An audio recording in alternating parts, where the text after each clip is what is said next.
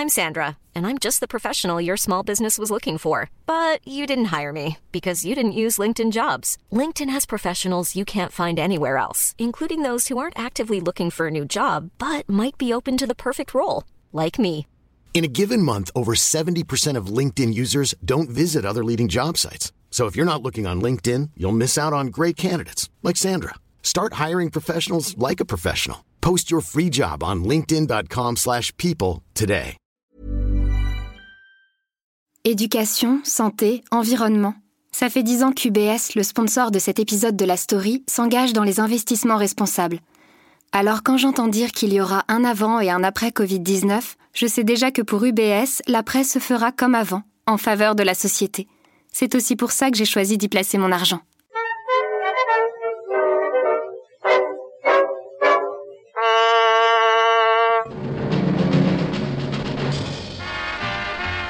Pour l'équipe Des échos. comme pour vous, le mois d'août, ce sont les vacances. Vous ne nous en voudrez donc pas de modifier en cette occasion notre présentation habituelle et de vous emmener flâner dans ce haut lieu du tourisme international qui s'appelle la Tour Eiffel. Pour ce nouvel épisode de la série sur la Tour Eiffel, et après avoir traversé le Jules Verne, le restaurant gastronomique du deuxième étage, qui avait tant aiguisé les appétits du monde de la restauration, on rejoint maintenant les marchands de souvenirs, une autre belle affaire de la Dame de Fer. Que ce soit les vendeurs officiels au premier étage et sur le parvis du monument, ou bien les officieux, très mobiles, sur le champ de Mars. Je suis Michel Varnet, vous écoutez La Story, le podcast d'actualité des échos, en version été.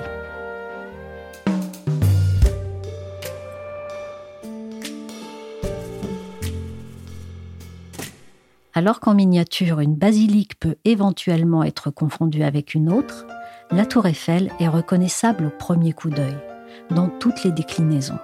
Sur le papier, trois traits suffisent à l'esquisser.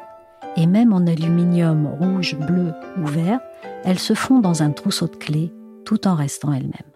Une image d'une telle force que la tour Eiffel est une des rares constructions laïques à pouvoir être un fétiche. Et ça ne date pas d'aujourd'hui. Avant même la- l'achèvement de la tour, hein, en 1889, Eiffel avait songé à, à protéger l'image de la tour. Bertrand Lemoine est historien de l'architecture. Il a écrit La tour de Monsieur Eiffel, paru dans la collection Découverte de Gallimard. à déposer son image et du coup à vendre euh, des images, des répliques, des objets de toutes sortes. Et puis très vite, euh, il a renoncé parce que euh, tout un tas de fabricants proposaient déjà des objets, des images, c'était incontrôlable.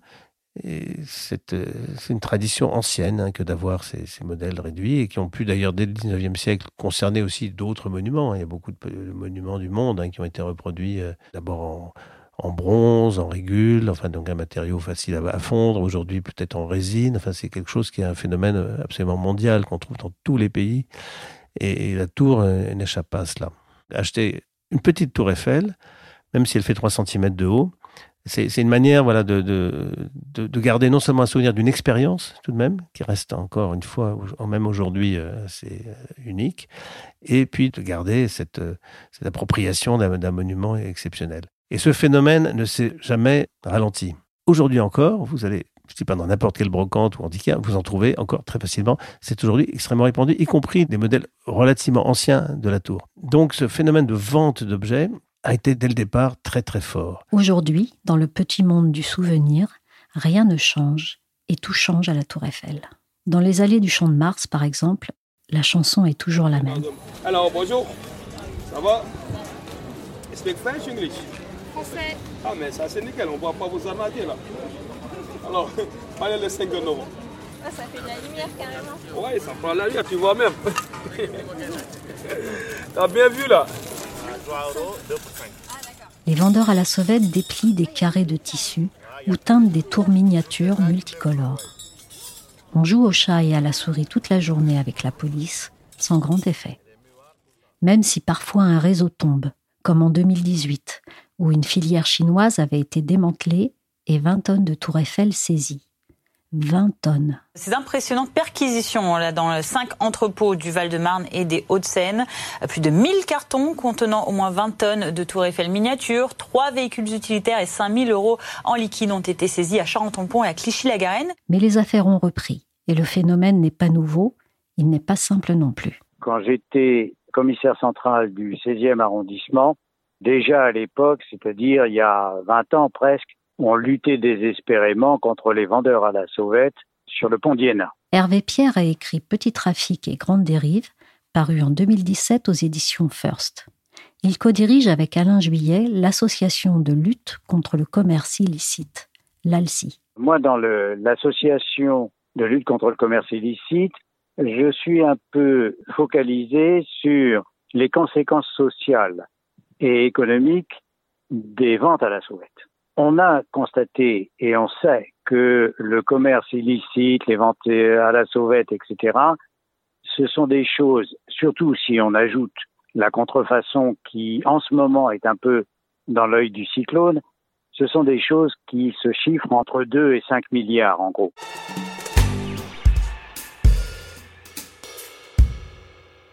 Avec ses prix au plancher, la vente à la sauvette fait de l'ombre à l'offre des commerces de la tour, qui est plus chère, sans être très différente. Mais ça, c'est justement ce qui va changer.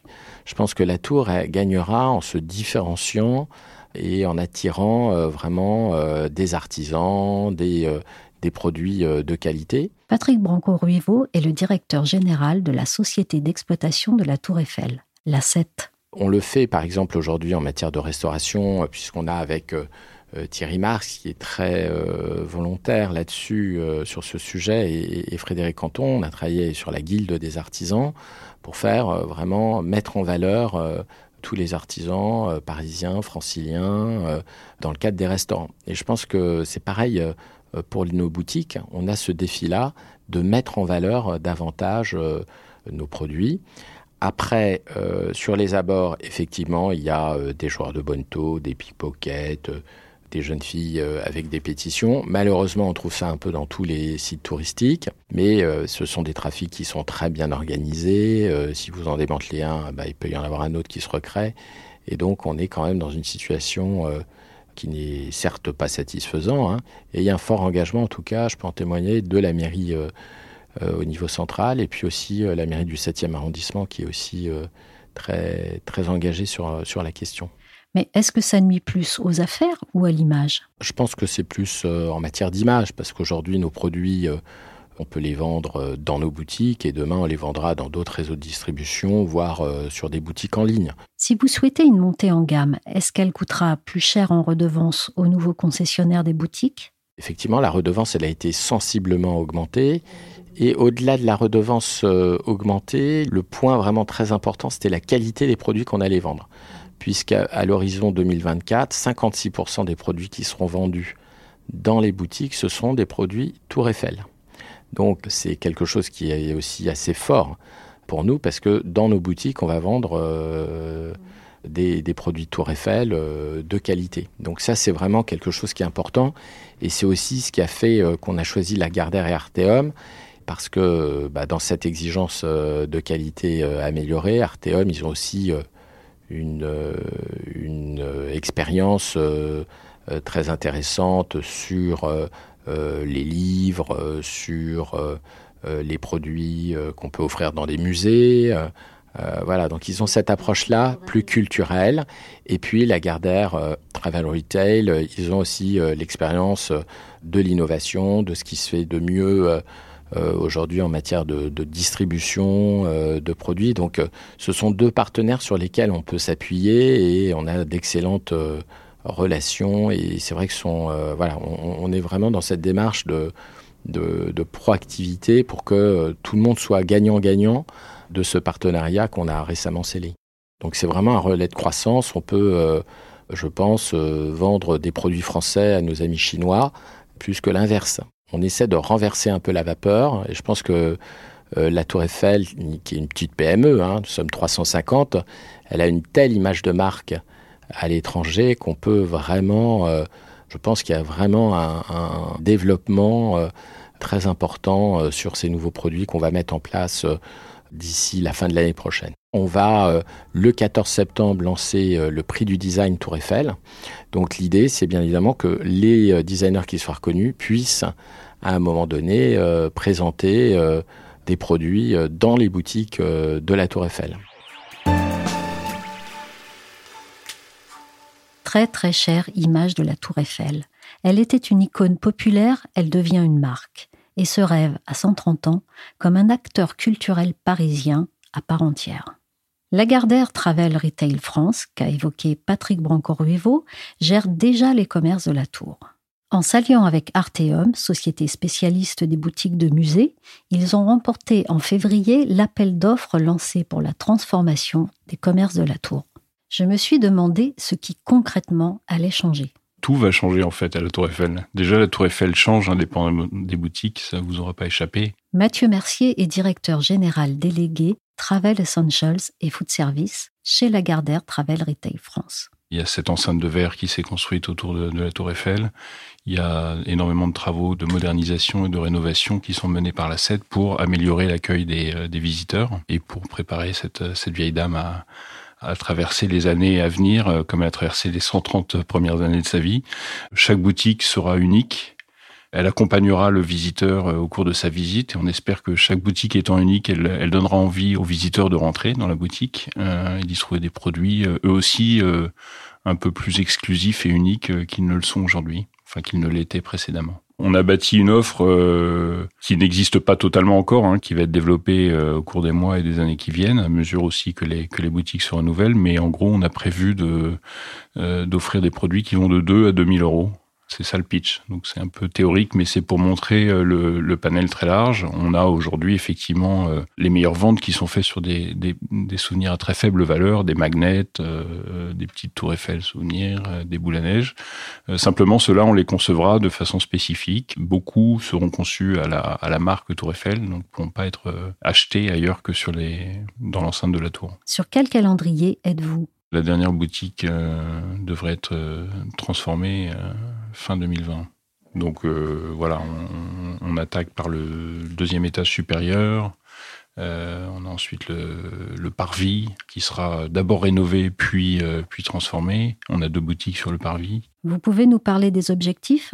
Oui, si vous voulez, on a un objectif de doubler le chiffre d'affaires à l'horizon des Jeux Olympiques 2024 par rapport à ce qu'il était euh, auparavant, c'est-à-dire par rapport à l'année 2018, si vous voulez, qui était un peu la, référence au moment où on a bâti le dossier. Donc c'est sérieux comme objectif. Il faut pas, il faut pas tarder et il faut, euh, il faut tout mettre en œuvre. Il faut, il faut que les étoiles soient bien alignées pour qu'on y arrive. Est-ce qu'il y a un site dans le monde qui vous a inspiré pour faire cette offre? Il y en a plusieurs. On a regardé ce que faisait l'Empire State Building parce que sont très euh, sont très avancés justement en termes de commercialité avec des revenus par euh, des revenus par visiteur qui sont un peu la, référence mondiale. Donc on a regardé un peu euh, comment ils traitaient le sujet de façon à savoir un peu ce qu'on pouvait ce qu'on pouvait viser. Moi, je me suis occupé des activités de, de, notre groupe dans le dans le Pacifique et donc je gérais les boutiques de l'Opéra de Sydney où on avait un peu fait la même, la même transformation que celle que la SED voulait faire. On est passé d'une offre un peu standardisée à une offre très spécifique euh,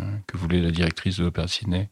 Donc voilà, on s'inspire de tous ces, euh, toutes ces expériences euh, pour bâtir l'offre. Et puis évidemment, le fait d'être associé à Arteum, qui opère des, boutiques dans les, dans les musées, dans les monuments, ils nous ont également apporté des points de vue différents et, et enrichi l'offre.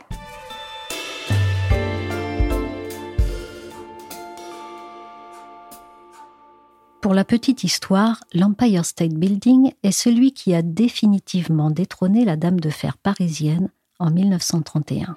Un de mes amis de retour de New York me disait Les Américains n'auront jamais ni une rue de Bussy ni une rue de Seine, mais ils ont l'Empire State Building. L'Empire State Building, la plus haute construction jamais réalisée dans le monde. 449 mètres, 102 étages, 25 000 locataires. Entre-temps, il est vrai que la tour Eiffel avait déjà été coiffée par un gratte-ciel new-yorkais, le Chrysler Building, mais de peu, seulement de 19 mètres. Et encore, c'était avant qu'elle n'ait ses antennes. Merci à Patrick Branco-Ruevo, Mathieu Mercier et Hervé Pierre. Merci également à Leïla Marchand et Bertrand Lemoine. La story d'été par les échos, c'est fini pour aujourd'hui. Demain, on prendra un peu de distance avec la Tour Eiffel, mais sans la quitter des yeux. L'émission a été réalisée par Adèle Itel et Nicolas Jean. Vous pouvez profiter de l'été pour retrouver les précédents épisodes de la story.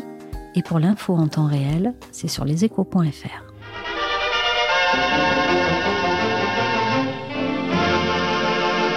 Mesdames, Messieurs, la visite est terminée. N'oubliez pas le guide, s'il vous plaît.